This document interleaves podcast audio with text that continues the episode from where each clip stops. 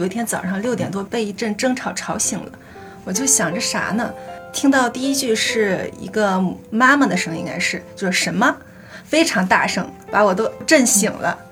然后我就接着听下去，他就一直在问他的孩子，是说问他说什么？你说什么什么什么？然后小孩一直说冷冷，我冷。然后他妈一直就是问什么？我应该在很远的地方，在房间里睡觉，我都听得清楚。那小孩说的是他冷，但他妈妈就听不见。到最后终于听明白，就说冷，但是他没有说啊，回去穿件衣服吧。他反而就说毛病，你这都是毛病，惯的，就是一直在骂他。然后最后呢，小孩一直都没有声音嘛，我就听着很很难受，因为我感觉小孩是有需求的。他冷嘛，你给你加件衣服就好了嘛，或者你哪怕安慰一下他，一会儿到哪里就不冷了，不就好了吗？但是就是那一刻，我就感觉那我进入那个小孩灵魂里面，觉得受到了深深的伤害，那个早上就没有睡不着了。就是说，肯定我们成长的过程中，没有谁能够就是完美的，我需要什么都能得到。但是我觉得，其实重要的点是说，在于困难有没有被看见。因为我觉得看到困难，去共情这个困难，哪怕就是说，其实这个困难承认也解决不了，但是我们可以去陪伴一下，我们可以去尊重这种痛苦的感受。对，我觉得其实这个是可能是问题解决之外一个。其实问题解决之内一个更核心的一个问题，嗯嗯，对。我觉得我和这个世界的感觉是断裂的，感受不到这个世界的美。你会觉得你做很多事好像都没有踩在地上，你好像在虚飘的一种状态之中，你找不到自己。然后你觉得你的生命就在一种很漂浮的状态中，你觉得这种状态很难受。我想问您有没有这种经历呢？他又跟我说：“谁年轻的时候没有呢？我年轻的时候也是这样子。”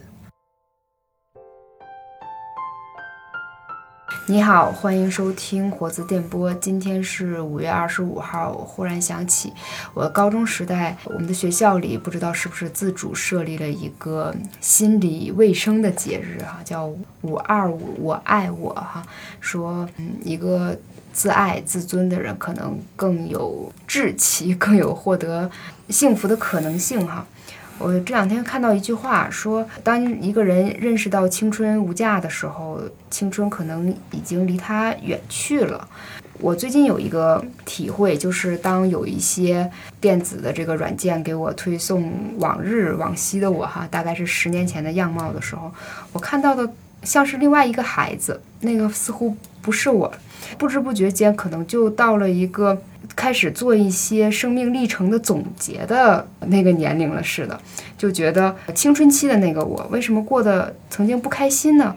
好像那些不开心似乎是一种不值得的，当时焦虑过的那些事情，后来也并没有发生。作用于今天呢，我也是看到了一篇文章哈，说改革开放后，今天的孩子们是进入了一个心理健康最糟糕的一个时期啊。说这个话的是六年前提出这个孩子们得了空心病的那个北大的徐凯文老师。然后我自己是有一个体会，就是有一天我路过一所中学的门口，进那个七幺幺买了一瓶饮料，然后我就发现。在这个中学门口的七幺幺里，专门为这些孩子们进了一种产品，叫解压神器。啊，我在其他七幺幺没有见过，是一个面包型的一个解压神器。我就很想知道，这一代孩子真的有那么多的那个压力需要释放吗？这个肯定是肯定的哈。就是这几年为什么这个解压神器也那么那么样火？像我们小时候好像还不见得有那种东西。嗯，所以今天呢，就跟两位同事哈，我们很私密的这种环境聊聊我们青春的。是不是都曾有过一座伤痛花园？呃，大家好，我是小杨。大家好，我是子道。话题的这个缘起，这个“伤痛花园”四个字儿，是子豹有一天给我分享人物的那篇那个寒门子弟上大学之后的那个文章，然后你忽然有了这样的感想。这篇文章就是怎么触发了你“伤痛花园”这四个字的？主要是之前上大学的时候，我有一个疑问，我觉得我做了那个童书编辑之后，感觉随着时间的推演，我觉得自己会有一些心理落差，就觉得我从事编辑的这个工作似乎没有想象中在社会中那么体面。这个问题是一个现实问题，就会有点羞耻。不过就是又会有一个问题，就是说。哎，那之前我也是上了一个比较好的大学，然后我大学里面也是以一个比较优异的成绩毕业了。但是我会感觉说，我毕了业之后的发展似乎没有我后来跟别人比较的状态里，我感觉我过得很好。就是在比较里，我感觉我似乎过得不是很好。然后我是后来看了那个那个《寒门子弟上大学了》之后，我才意识到说，其实我之前出生到长大所在的那个呃三线的一个小城市之后，我其实上大学是到了一个一线的一个大城市。然后我到了这个一线的大城市之后上的大学，其实这个经历还是很特殊的，它不是一个想象中那么简单的事情。其实我在这个过程中，可能我所穿越的东西怎么讲？就是可能我我的那个家族知识已经超负荷了，那所以我后来我才在想，说是一个人的发展，他真的还是需要很多资源和支持。然后就是那篇文章他提出了这个东西，我才意识到说，其实之前的我这个经历其实也是挺不容易的，虽然是很幸运，然后也有我的努力，但但是其实这个过程其实还是有挺多艰难的。不仅仅是一些就是物质上考学的艰难，其实也我觉得也会有一些那种地域的落差，然后这种周围交际的人的一种不同，还有包括自身经历这个过程中那种人生发展的迷茫。呃，所以其实就会 想到这个 伤痛花园，就是说感觉长大其实是要面临好多好多各个层面的问题的。嗯，所以你是把过去的生活用现在的眼光总结成路过这样一个花园这种吗？还是说你当时在青春期的时候就曾有过那种迷茫或困惑呀？甚至不太爱世人的那种？这个这个，我我其实花园是一个很有趣的意象。就之前不是有一个很经典的儿童文学，就叫《秘密花园》吗？嗯。然后，而且那个童话那个小美人鱼开始里面就讲那个小美人鱼她在海底深处有一座自己的花园。就我会把这个花园的意象理解为就是一个心灵的秘密之地吧。就有的时候可能自己跟自己相处的时候，我会把那样的一个时刻跟氛围叫做这种花园。小杨对秘密花园有什么感触，或者说有什么触发你回忆起青春或青少年时期的这样的一些瞬间？其实我一直都有。就是很多你生活当中的发生的事情都会把你带回去，像子包这个可能说的就是青春期比较后面的阶段了，大学时期的这些迷茫我也都有过，也都是从小地方上来，然后来北京上大学的嘛，都会有那些当时的一些迷茫。我在看子包发的那篇文章当中，我也有很多深切的感受，但我的这些我对于这种伤痛花园的感受。可能就会从童年一直蔓延到二十几岁这个漫长的阶段。我最近的一个极大的感触就是我的朋友的恋情，就是他不断的陷入同一种爱情模式当中，他总是喜欢上同一种人。然后我们在归拢这个为什么总是这样的时候，我们都意识到一个问题：对一个人的爱，你爱某种人。很多时候是因为你童年缺失了某种东西，嗯，就像我这个朋友，比如说他童年极大的缺失了父爱，他的父亲是一个从来不照顾家庭的人，在外面喜欢拈花惹草，他从来就没有一种受管束的这种感觉，没有觉得被呵护。然后他长大是一个很有能力的人，但是他这样有能力的人，却往往爱上的是一些外表看起来很强大。但其实内心很脆弱的人，而且那些人在某种镜像上，他们也是有很多缺失。比如说，他缺失的是父爱，对方是缺失的是母爱；他缺失的是一种被呵护、管教、被爱护，然后对方缺失的是一种自由、一种放纵，因为受够了管束。然后两个人可能就彼此吸引，就陷入一种爱情的折磨当中。他不断的陷入同一个漩涡当中。掉入同一个坑里，所以我们对于这个感受非常的强烈。另外一种可能就是最近那个吴谢宇的案子又审了嘛，有进步的很多新的进展，然后这个也给我一直触动很大的。我不知道，就是大家就往西里那段就是比较昏暗的那个时光，你们是不是还记得？就是当时一种什么样的感觉和状态？我个人的话，我会想起我的。如果说是有一个伤痛还原，这个的起始点差不多，正好真的是青春期到来。嗯十四五岁。嗯呃，从外部环境来说的话，当时也是班级有这种变动吧。就中学时代，大家很期待那种很公正的、不偏心、一碗水端平的老师，无差别的对每个人都很好。这样一个班主任其实可以带动很多孩子都往上走啊。然后我们这个班级在形成了这样一种凝聚力的情况下，就被打散了。就是整个学年都把排前面的学生和一些老师家的孩子什么之类的，就聚到了一个班级里。我就去了这样的一个班级，就是说有很多关系户啊，或者是说成绩很好的这样，就可能是一个青春期的一个适应的一个阶段。然后又新开了那个物理化学这样的课程，恰恰是不是我擅长的东西。我到那个时候，我忽然就觉得天空突然出现了灰色，你知道吗？就是在这个之前不知道什么叫伤口。不知道什么叫不开心，就几乎是这样。我记得我有一次，我妈远远的看着我，她说：“你怎么像个孤零零的小燕子一样，就一个人？”然后的比喻好，对，就是你像一个像个孤雁儿，说你怎么就一个人的落单然后还那样的一个表情。如果让我回想，是从那个时候开始。后来等到上高中的时候，那可能很多学生如果他成绩上有起伏的话，往往就是真的是他面临的最大的一个危机了嘛，所谓的。莫名的我就总会害怕，就是总会很怕。然后我还记得我在那个自己的一个本子上草稿纸，然后我给自己做了一个封面，那个上面我写了一个字儿叫“静”。安静的静，就是让自己心里别吵了，你别再多想了，你需要静。但实际上我一直没有做到。我经常就会想，就是说，如果说高考啊，或者小镇做题家需要一个很强大的一个能力的话，就是你不要有那么丰富的内心。如果你内心很丰富，你那个时候过早去，其实这不算错啊。但是因为你并没有什么特别好的指引，但你每天又又纠结于所谓的意义，然后你又不是特别听话，或者是竞争意识特别强，你就在这个环境里，你就未必最后能从那个环境里出来。子豹说那个上通花园，说这一路历程还蛮对的，就是你当时我所谓那个成绩掉队的那个原因，就是因为我内心太敏感、太丰富了，然后用很多的精力和时间去在维护自己的情绪。没达到那种学到天人合一的那种境界，就是出神入化的那个。对我记得我们高三的时候，班主任还找我聊过一次天，他说你不觉得你学习状态有问题吗？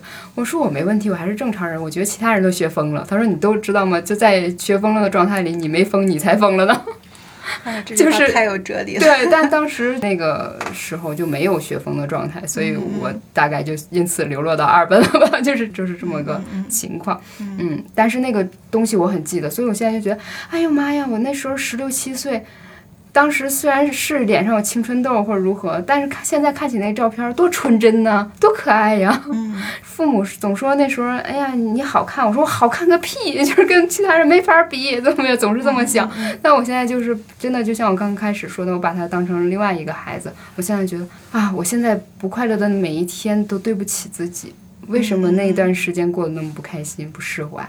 嗯，我不知道你们有没有过就类似的。啊，就是你刚才说那个情绪敏感，我还蛮有共鸣的，因为我后来大学军训结束之后，我我哭得很惨。就是大学军训结束，我哭得很惨。其实我以前不是很理解，但我现在后来在想啊，我觉得我自己好神奇。那时候哭的唯一的原因就是感觉这个集体散掉了，我就是在为这个集体结束了而哭。我虽然我自己都觉得。现在想想觉得还挺不可思议的。然后我还很想说的就是说这种状态，我最近刚有一个感受，就是说如果说是我的一个伤痛花园，我我觉得我印印象很深的是初一初二的那段时光，就是我初一初二我所在的那个初中，就是我现在回忆起来，因为我觉得那个初中里面体罚很普遍，而且老师们，我现在回忆起来我才会有一个感受，就是我发现我那时候初中的老师们他们的情绪很不稳定。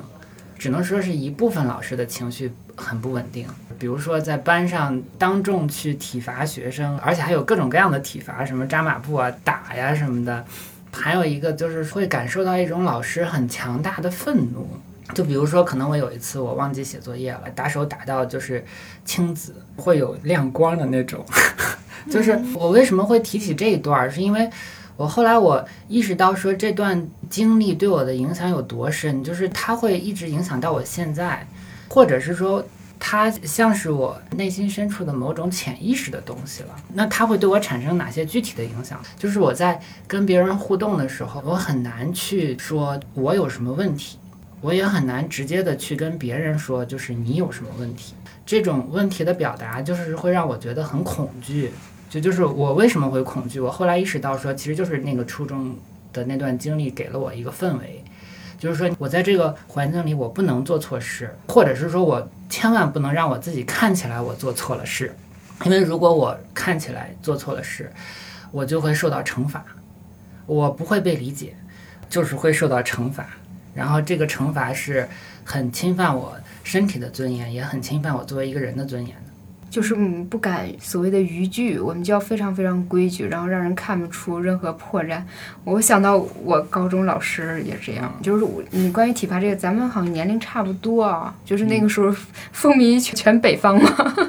我们也是，当时有那种凳子上掉下来的板儿是其中的一个刑具，然后还有戒尺是一个刑具啊，这两样就是非常普遍，初一初二，然后等到初三以后就会。稍微好一点，就是那种快退休的老师，他还自学就是年级组长什么之类的，就比较厉害啊。谁这次没打过超过七十分啦，或者谁那个上课怎么样了，就这么打嘛，打手掌。我高中的时候，我们班的班任，我相信他也是。我我不相信，我真的像现在我都 难以原谅他啊！但他的那个说辞肯定是希望大家保持那种紧张的学习状态。他高三的时候经常骂我们的理由说：“你们还笑呢，笑嘻嘻，你们有什么好笑的？”我们那时候很轻快，高中学生就是心理状态好，大家笑一笑，开心开心，又怎么了？他不允许。然后我还记得那个东北也很冷嘛，然后每一个走廊里都会有那种厚帘子嘛，然后那个帘子不知道怎么着就有人搞破坏了。他怒气冲冲进我们班级，就说是我班同学搞坏的，给我们气的，就说基本的信任没有吗？你为什么就所有的坏事儿都往自己同学身上揽？在他眼里，不知道为什么我们就挺恶的，你知道吗？然后那时候年纪也稍微呃，怎么说，在基础教育里已经上到顶端了，高三的年纪了，就也稍微逆反一下那种，也不会太过分了嘛，因为当时还比较惧怕他的权威嘛。几天不让你上课，或者你心态不佳什么之类，真的就还有这样事儿。但估计现在的话，这些老师也没有这么大权利了吧？然后正好又翻面了，就是现在的学生是完全说不得的那种状态。我不知道小地方是不是还保持这样的一个状态，但是现在我们看那个网上的很多都是因为就学生是娇气的，就是老师家长说不得的一个状态。那我们当时比较皮实，但是这种东西其实在心里还是会留下像比方说的一种阴影啊，这样非常大的阴影。我感觉我们都是被训斥长大的一代，嗯，就是我当时是我我也有这种非常共鸣，我在学校里也会受到。虽然是好学生，但是也是会被各种言语训斥。嗯，比如说理科成绩不太好，他总觉得你怎么这种题都不会呢？就那种会很伤人的语气嘛。你听久了就会觉得很没自信，我就是不行。长期以往，你那一科好像怎么也学不好的样子。另一方面，在家里，你妈也经会经常会说，你怎么这个也不做不行，那个也不行，你就是不行，就从来不夸你。我感觉我从小到大。几乎没有被夸过，也有，但是只有在那个你的科目学的比较好那一刻，老师会夸你。以后的遇到的朋友他们会夸你，但之前的教育当中，你一直是被训斥、被贬低的，以至于很多时候你不自信，好多时候你做的一个决定你会犹豫很久，这个很影响之后的行为。是的，嗯嗯。然后我特别想补充一个内容，就是我现在对这种困难真的是有了一个全新的理解，就是说我后来感觉说。小杨说之前那个老师跟家长说的那些话，就是我觉得我也是很，就是有种耳熟能详的感觉。但但是我现在我才再去质疑，你看，其实这个同学他本来他学习成绩是很好的，但是他这个题不会，这说明他在这个上面是有困难的。嗯，他有困难的情况下，他需要的是帮助，他需要的是理解，他需要的是有人能够去帮助他去了解说，哦，这个题我可能没有掌握的点在哪儿。然后，那我肯定也是想学好的，因为自己有需要被帮助的地方，反而受到了责备，不仅没有受到。帮助，还受到了责备。就是我现在我才意识到，这这其实不是很扭曲的一件事情？对对对对，对，说到这个，我很想分享我有一天早上的经历，就是我有一天早上六点多被一阵争吵吵醒了，我就想着啥呢？然后听到第一句是一个妈妈的声音，应该是就是什么，非常大声，把我都都震醒了。然后我就接着听下去，他就一直在问他的孩子，是说问他说什么？你说什么什么什么？然后小孩一直说冷冷，我冷。然后他妈一直就是问什么？我应该在很远的地方，在房间里睡觉，我都听得清楚。那小孩说的是他冷，但他妈妈就听不见。到最后终于听明白了，说冷，但是他没有说啊，回去穿件衣服吧。他反而就说毛病，你这都是毛病，惯的，就是一直在骂他。然后最后呢，小孩一直都没有声音嘛，我就听着很很难受，因为我感觉小孩是有需求的。嗯，他冷嘛，你给你加件衣服就好了嘛，或者你哪怕安慰一下他，一会儿到哪里就不冷了，不就好了吗？但是就是那一刻，我就感觉那个我进入了那个小孩灵魂里面，觉得受到了深深的伤害。那个早上就没有，就就就就睡不着了。我来抱头痛哭 真了。是，真的是我我哎我我刚才用了一个词儿，就是你你看你自己的时候，你忽然把自己想象成了另外一个小孩儿。嗯，我不知道，就是就因为一个时间的变化，但可能也很幸运，就是因为我们自己走出来了哈，然后那个环境也发生变化，知识的素养和系统也发生了一个变化。真的，其其实是这样的。我相信，如果你你要是就完全在这种不自知的状态下，一代一代下去，你可能也这样也一样粗暴的对待你的儿女。嗯嗯回到说刚才那个算是个背景哈，就是说现在的这个孩子们，他们那个压力似乎比我们还大，因为我们当时有一些自由。咱们那代的时候，最大的公敌可能是电视和上网吧，但是那种是有具体空间在的。大多数情况下，呃，我们还是有一些同学，或者是有一些邻里邻居，我们还有一些共同成长的这些人，有这么样一些空间。但现在的那些小孩上初二、初三了，还是父母接送的一个状态。我听说有一些孩子的那个聚会，得是父母给他专门送到一个地方，隔了两个小时之后，各自的父母再去接。我觉得他们的空间就更少了，好像每一个小孩，就是哪怕是小学生，他们都拥有一款减压神器，还有他们还行流行各种图腾，就是比如说他们会买什么锦鲤啊或什么的，自己来拜一拜，或者女孩儿那个玩那个盘串儿。可能因为我我们几个都没有孩子，就对离这些就是稍微远了一丢丢哈。但这个我觉得不完全是商家的那种无差别的，或者是甚至是为了挣小孩钱的这种这种这个。需求。嗯，对对，这种解压神器怎么就这么火？你们曾经就想过这个？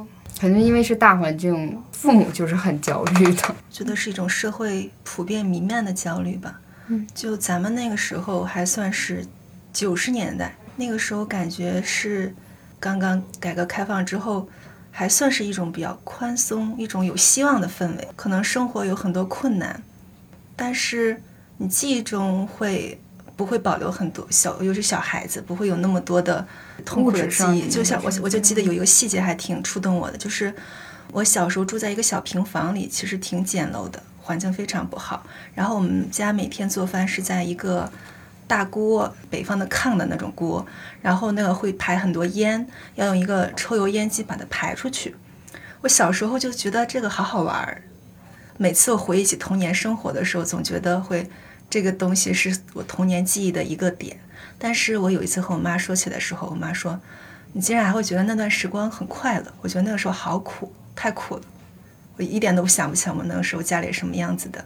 我觉得这就是一种年龄的感知不同，但是现在这种苦或焦虑可能弥漫到社会的方方面面了。家长会把这种东西传递给孩子，孩子普遍之间也都觉得，不管是现实的还有网上的那种信息，都太多了，然后学习压力也很大。我就是觉得有一次我我还还还是很多年十年前的时候，就看到小孩子拖着个行李箱去上学，把自己的书包做成行李箱的样子。现在这种很多了，我就觉得啊，这是上学吗？觉得很同情他们。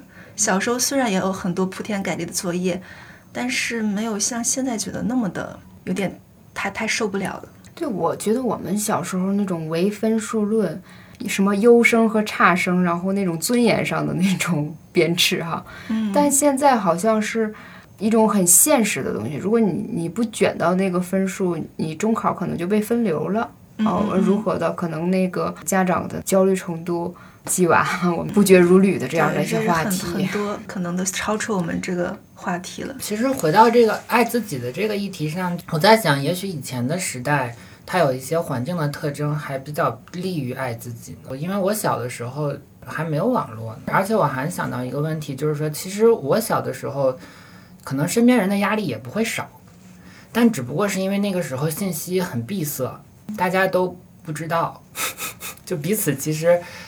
发生了一个事情都不知道，从过去的角度来看，那现在千里之外突然发生了一件事情，我现在马上就知道了。其其实我觉得这个时候的自己内心的状态跟以前那个时候内心的状态肯定是不一样的。以前那时候就是小时候的生活没有那么多事儿，我我现在回想起来，我感觉好像小的时候就是好像身边有爸爸妈妈就已经很幸福了。我又想到一个词儿，就是不患贫而患不均嘛。嗯就以前的时候，大家生活条件没啥太大的区别，而且那个时候好像父母那一辈人，他们只要只要他们努力，只要他们争取，能够有比较大的收益的。但是好像到现在这个环境就不一样了。我现在我才会觉得说，就是接接受自己是一件多么重要的事情，而且接受自己其实是一件很难的事情，因为我觉得我从小到大的文化里。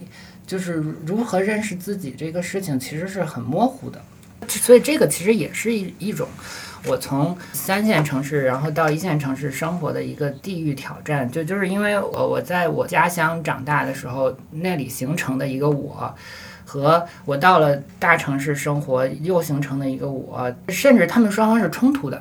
看那个小金二郎的那个《东京物语》，就是我看那个电影，我为什么很喜欢那个电影，是因为我觉得那个电影真的体现出了这种撕裂感，时间的撕裂感、地域的撕裂感、情感的撕裂感。那我就会意识到说，其实我我的成长真的这就是很多碎片。成长的过程中，其实是一个不断的在家乡长成的一个小小的、可爱的、完整的我，然后到了这个大城市，然后不得不又一次从原来的那个壳里。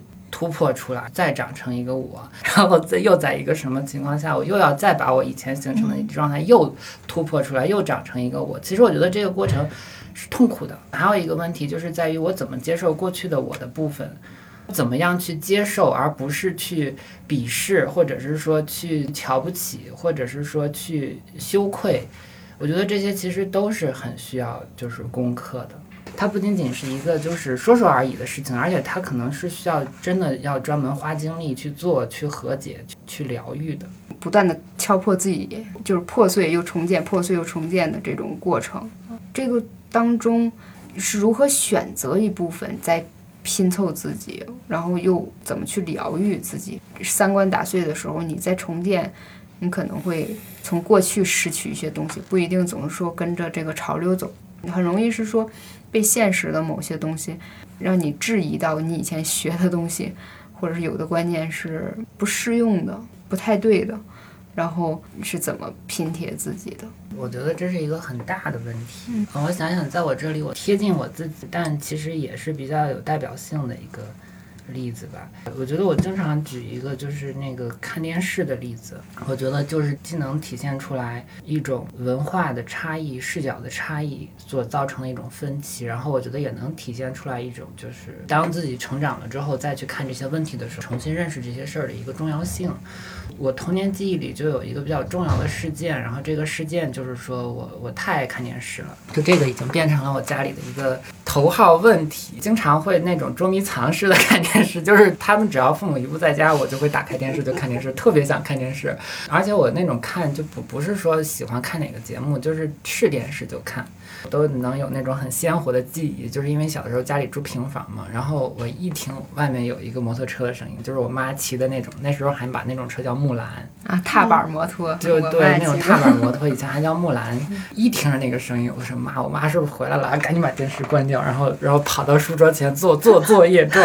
我也也有相同。的经历。然后这个时候本来以为就是很安全，然后结果父母把手伸向了电视机背面，对，因为电视机开久了就会热嘛，然后一看你是热的，哎呀，你肯定看电视了。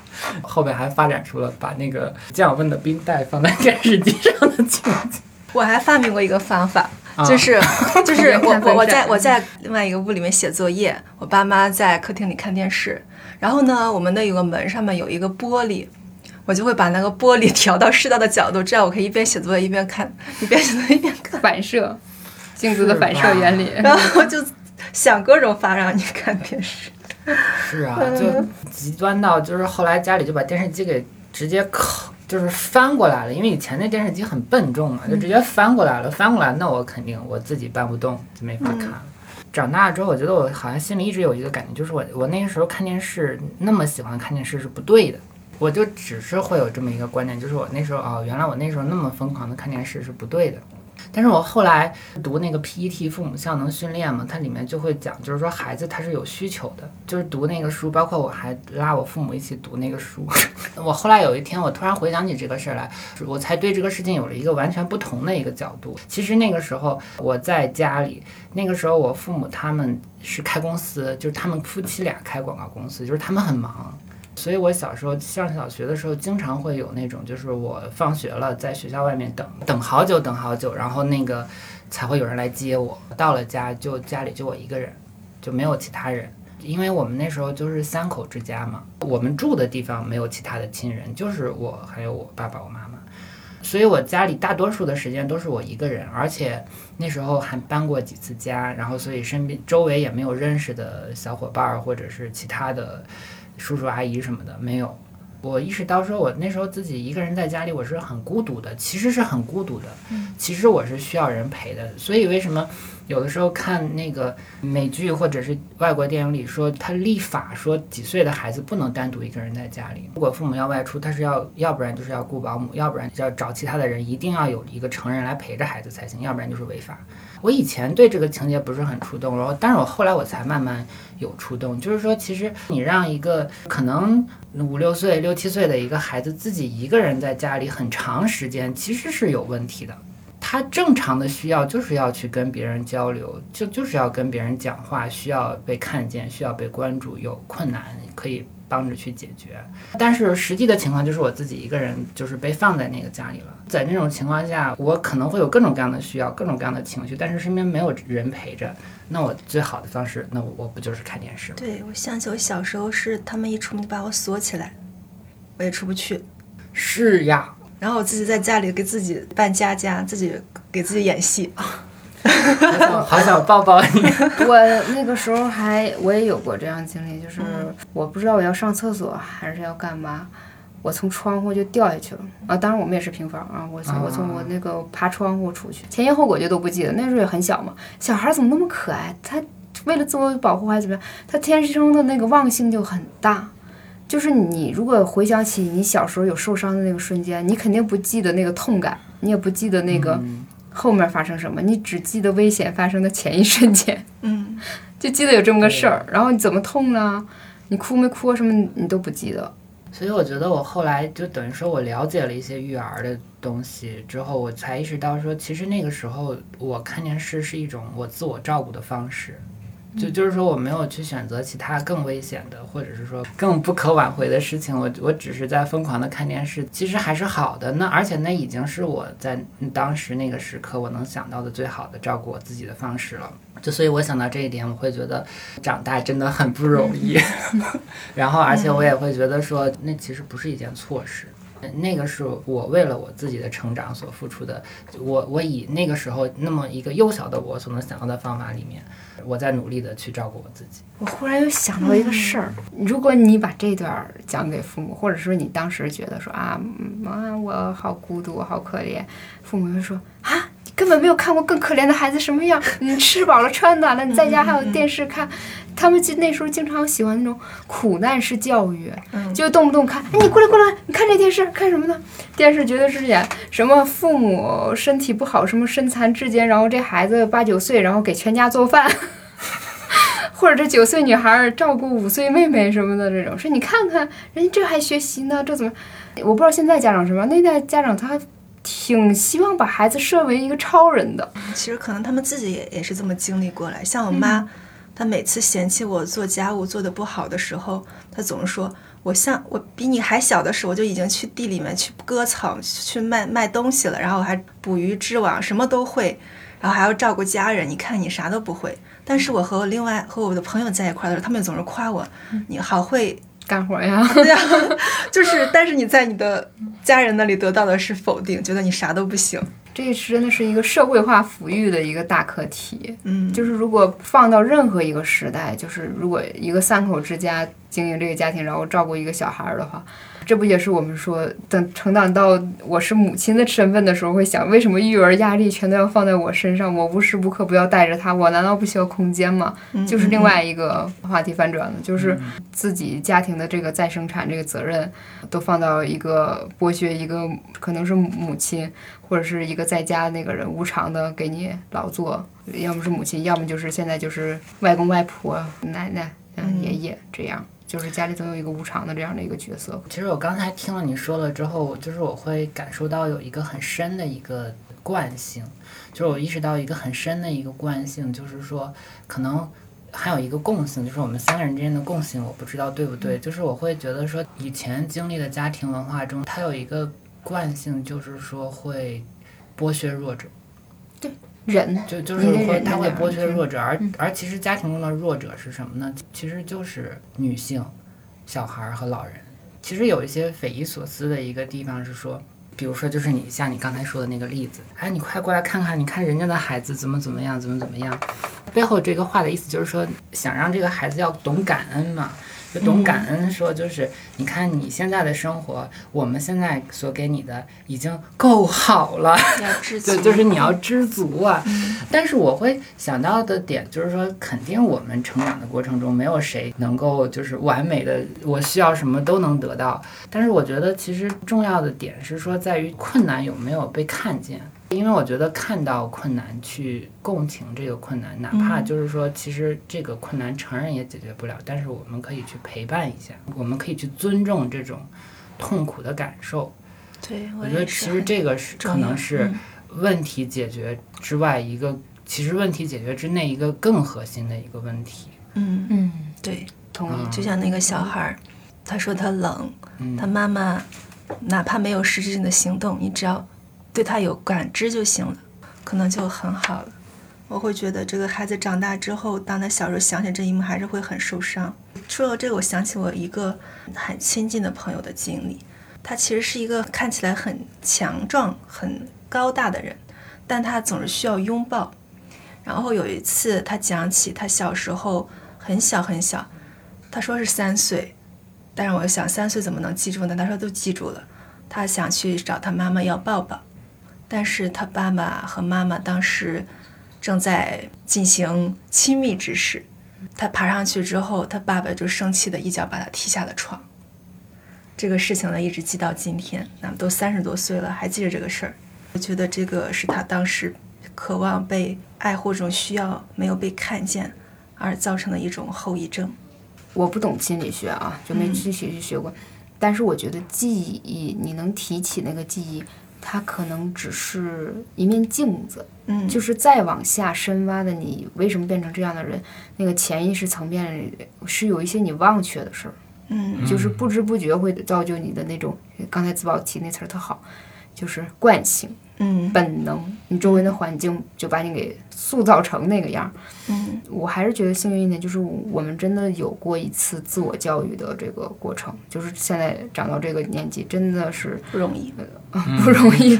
同时，我们做了很多的自我的疏解，从只言片语的文章也好啊，或者是说你看到的一些传记呀、一些形象，或者是其他那些精神上的产品和作品啊，你可能都会。从里面再加上自己的感知，不断的这样的揉搓、柔和，练成今天的这个自己。与此同时，这可能有的时候是种理念。当我们做父母的时候，我现在不敢说呢，我我也怕到我那天，我也在无形的某一个动作或怎么样，也会伤害到另外一个人。所以我觉得子豹刚才说那特好，就是在所有的这一切之外。你是否能诚恳的面对现实，有一种自知的状态？就很多时候我们是不自知的，然后是逃避的。嗯，不要自欺，嗯，不要互相欺骗。嗯啊，就我今天看那篇那个文章里，我也想调几个数据说出来哈。二零二三年这个这个数据来看啊，很多大学生都有过自我伤害甚至放弃生命的经历。这种状况在中小学阶段就是变得越来越严重，就是疫情确实很大的影响。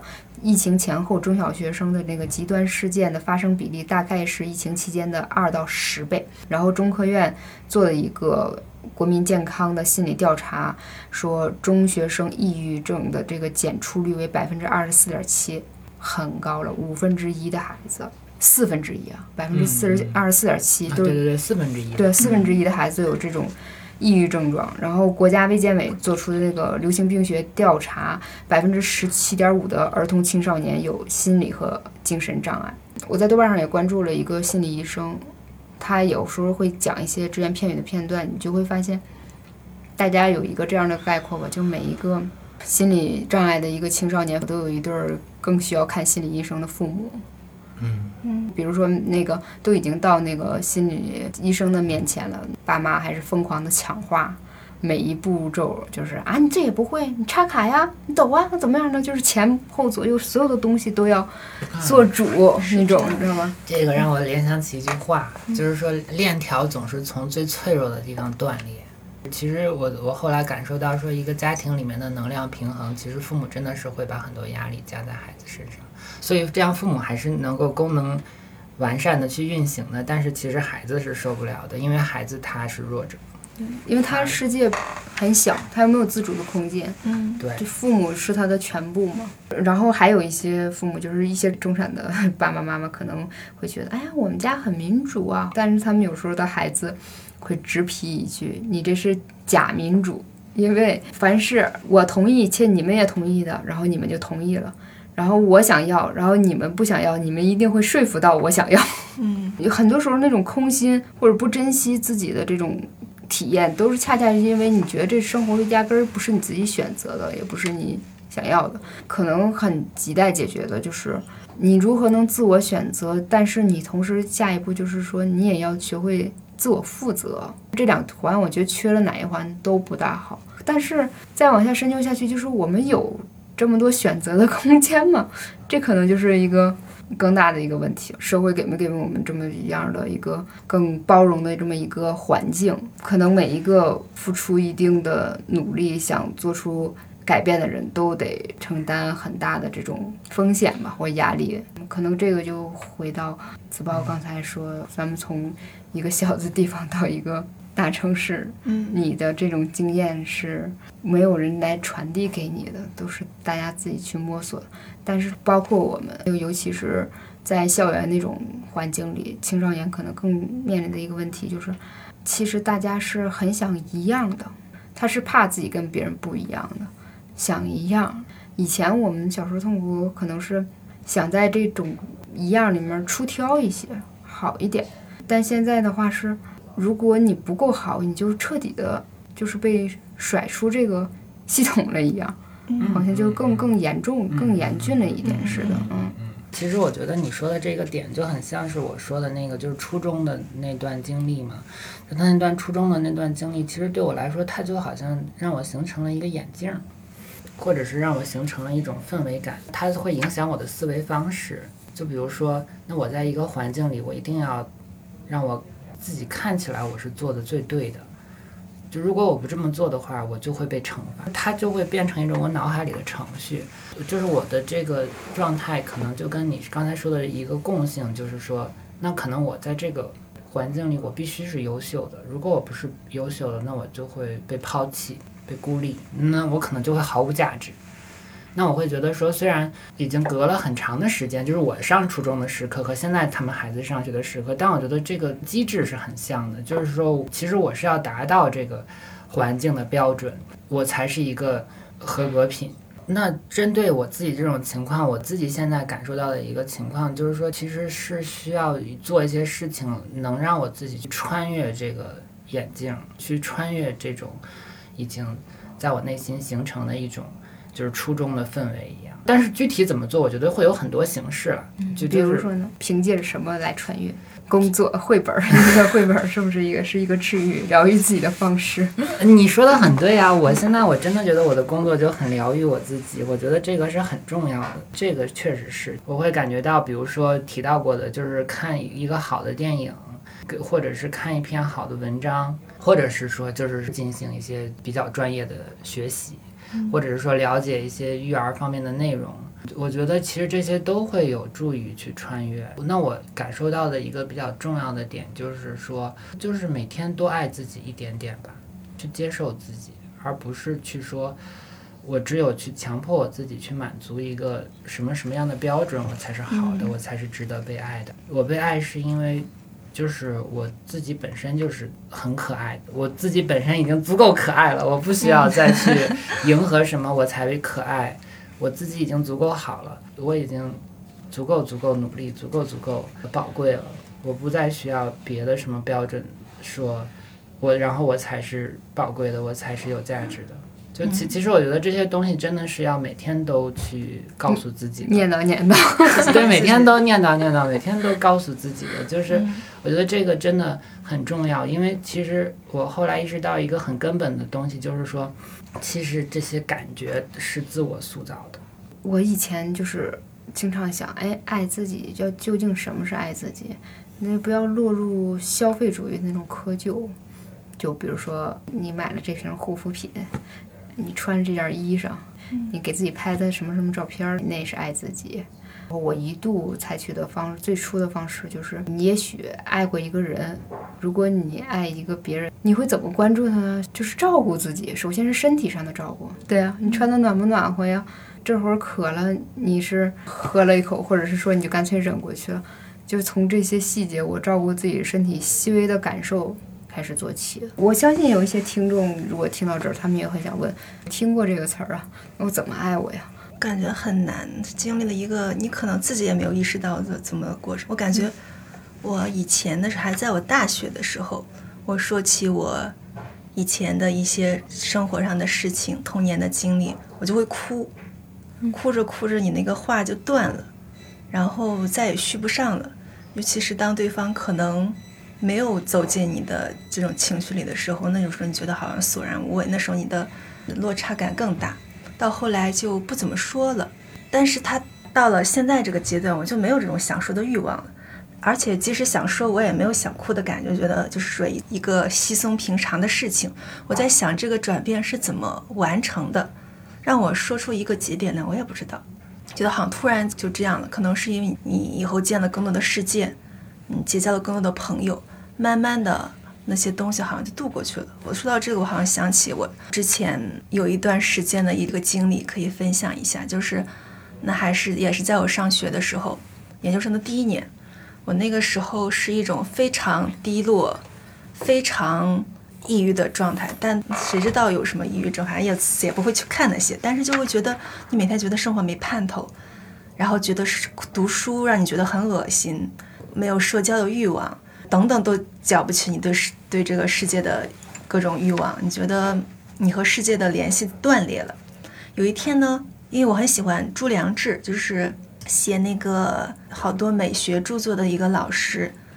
有一天呢，他说学校里面组织一个他的茶话会，有兴趣的同学可以报名参加。我以往都是一种比较害羞，不喜欢去参加这种活动，但是那个老师我太喜欢了，我就去了。去了之后，那个老师就先和大家先讲讲他自己的什么什么想法，然后同学们提问，我就一直憋着，我不敢提。到最后了，我觉得不行，我再不提就就要结束了这个活动。我就跟他说，我就问说朱老师，我一直有一个困惑，就是我觉得我和这个世界的感觉是断裂的，感受不到这个世界的美。你会觉得你做很多事好像都没有踩在地上，你好像在虚飘的一种状态之中，你找不到自己，然后你觉得你的生命就在一种很漂浮的状态中，你觉得这种状态很难受。我想问你，您您有没有这种经历呢？他就跟我说，谁年轻的时候没有呢？我年轻的时候也是这样子。哦，那那你怎么解决的呢？我就问，他说我也不知道怎么解决的，我就是年轻的前的时候跟自己觉得过不去死磕，觉得啊哪哪好像都觉得不行，很难过，怎么就这样了呢？好像你感受不到生活的那种实在的美了。后来突然某一天，他说那个时候他已经年纪挺大了，看到秋天的落叶从树上落下来，他看到那个黄色的叶子在风里面慢慢的翻飞。他好像突然就觉得，他和世界的联系又回来了，就觉得啊，世界很美嘛，好像没有什么大不了的事情，就就往前走就好了。他说我就是这么这么过来的，我也不知道怎么就发生了，然后把这个分享给你，希望对你有用。我就觉得很玄奥，然后那段时间我还是没有走出来，还是每天就是那种很晚睡不着，然后早上可能睡到中午，然后再起来，觉得哎呀。还是还是不行，状态不好。但是我感觉我在之后的几年当中，就慢慢的走出来了。我觉得我好像脱离了那种很压抑、很无法控制自己情绪的状态之中了。我就就时时会想起那个当时朱良之讲的这个他自己的经验，我觉得这也是一种无法表述的一种状态。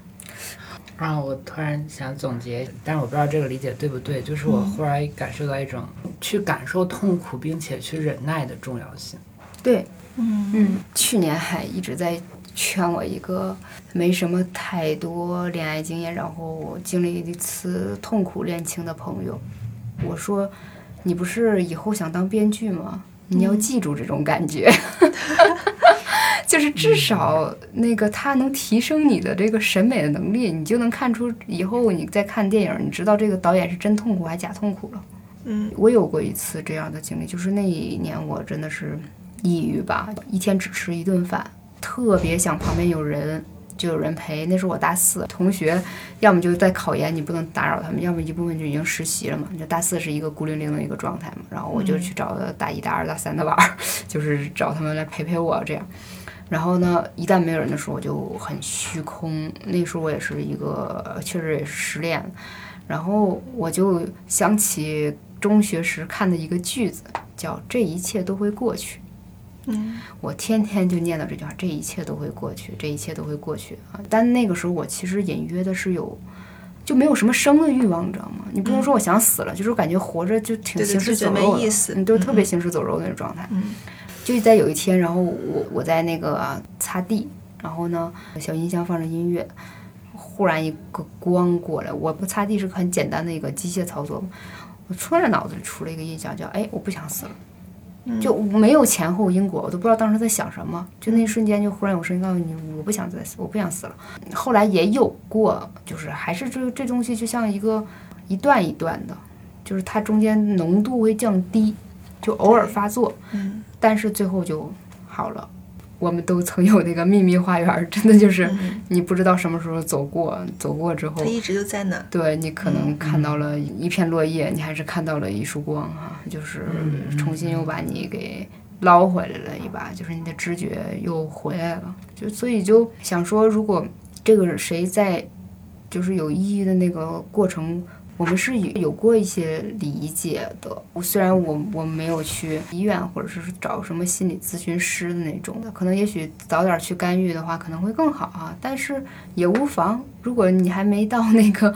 呃，中重度的完全不想起床，或者是说肢体上有很大困难的时候，嗯，你相信自己，你就有给时间一点耐心，等你把这段时间过去了，你也许就好了。但是我不知道，一边处理着抑郁，还要一边想自己往前冲的那些人，还能不能做到？这个时候给自己一个舒缓的空间吧。我以前也有过一段，就是这一天晚上我很想哭，但是我会哭一会儿，告诉自己明天还要上班呢，今天就哭到这儿吧，然后也可以暂停一下，渐渐的就会变成一个有节制的一个状态。嗯嗯，但是我也希望大家不要给自己自己痛苦的那种，不要创造那样的太多那样的条件吧，就尽量还是走出家门，多一点社会的连接，有一个。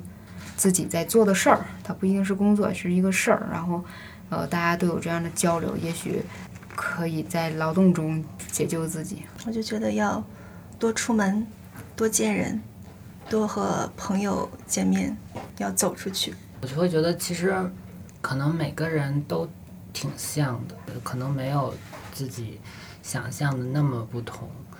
嗯，我们是不是需要一个欢快的结尾？是否需要一个欢快的结尾？好，那就欢快交由你。怎么欢快呢？你想，就是有一个欢快的结尾。我在想，我觉得一些当时的那个不快乐，最后会有的时候可能会变成某种谈资，嗯，就会变成你后来的一个素材而已了。有的时候要站出来自嘲吧。如果是我说一个，就是我参加一个今天节目的一个欢快的结尾，就我可能我会比较想说，其实我我后来我觉得我们是会因为痛苦而相连的，我会觉得可能真正经历过痛苦了，好像彼此之间的那种理解才能更深入。如果要是没有痛苦的话，我觉得其实生命会缺少一些很重要的东西，悲伤也好，失去也好，哀悼也好。痛苦的感觉会让我的感受更丰富，而且我也觉得 让我能接纳更多的东西了。之所以比较喜欢爱这个东西，是因为我觉得爱是能包容痛苦的，嗯，而并不是在说痛苦是不好的，而是爱是能包容痛苦的。我最近对这个也感受很强烈，因为我的一个朋友正在经历一场网暴吧，然后我真的是也深深的难过。但其实一切都不是原本可以不这样子的，因为最初可能就是两方没有有些情感上的伤害，后来就演变成了更大的伤害。然后我就想起前两天和朋友聊天，就是有一个人给他讲读《红楼梦》的感受，我觉得还挺有意思。他就讲，你觉得《红楼梦》是讲什么呢？他说讲情啊。他就说，那你觉得再往下是什么呢？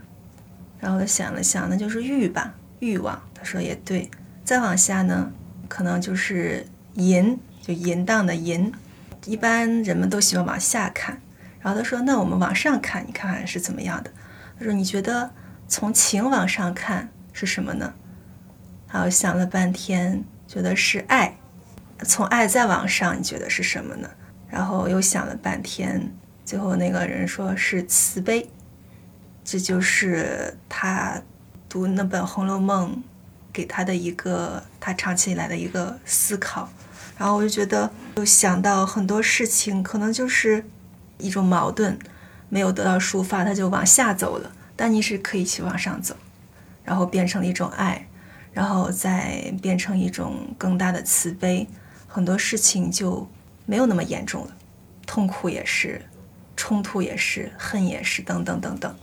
我觉得《红楼梦》是空，空，嗯，最后一切都是空的，嗯，什么都没有，就是这个应该是再再再往上，白茫茫一片，真干净，还没有欢快呢。说收获吧，可能一说到收获，就是能给比较深的一种快乐和一种记忆。若干年后，我跟别人在聊起什么的时候，也会像今天一样提到，哎，我有一个朋友，我有一个同事，他曾经说过这样的一句话，我会觉得今天。子报的这个金句，嗯，就是不要凭借这种惯性活着。嗯，最后其实我还想分享我之前写的一封信，就是我做上一份工作的时候，当初有个小栏目，就是和读者进行互动，互相写信。我当时写了许多许多的信，比我干活还认真。然后那些信我都保留了，我就把它找了出来，就是想要读给大家的一段。那个信的一个题目呢，叫做“那些声称坚信虚无的忧郁者，其实只是不敢付出一切代价去赢得生命。”这其实我引用的马燕诗人马燕的一句诗，我觉得说的非常的好。来信的前情提要当中是一个迷茫的大学生，他抛来的信的题目叫“生活”，一个问号。我觉得这是一个很哲学的题目，我就回了刚刚讲的，就是问朱良之老师的那段感受，把那段分享给他。在那之后呢，其实还有一段感受，我想稍微念一念。变化是从哪一刻开始的呢？大概就是从我和朋友的相交与相知开始的吧。他们的热情与能量感染着沉默寡言的我。使我时时感受到细小的连绵不绝的快乐。我记得看过陈嘉映的一篇文章，《救黑熊重要吗》？里面写道：生活深处，世界不是分成你和你要选择的东西，你跟你周边的人与事融合为难解难分的命运。与命运为侣，一道浮沉就好些吗？我觉得总比站在外面要好些。虽然命运本身不是什么甜美的东西。嗯，这段话我觉得就非常深以为然。人是需要相互拯救的，因为我们就在这个世界之中，对自己的认识和对世界的认识是连成一片的。如果缺少了世界这样一个维度，我们应该是谈不上理解自己的，更遑提解释我是谁，我从哪里来，我到哪里去了。嗯，把这段分享给你，就觉得我们其实此时此刻，我们也是在相互拯救，我们也是你的朋友，你也是我们的朋友。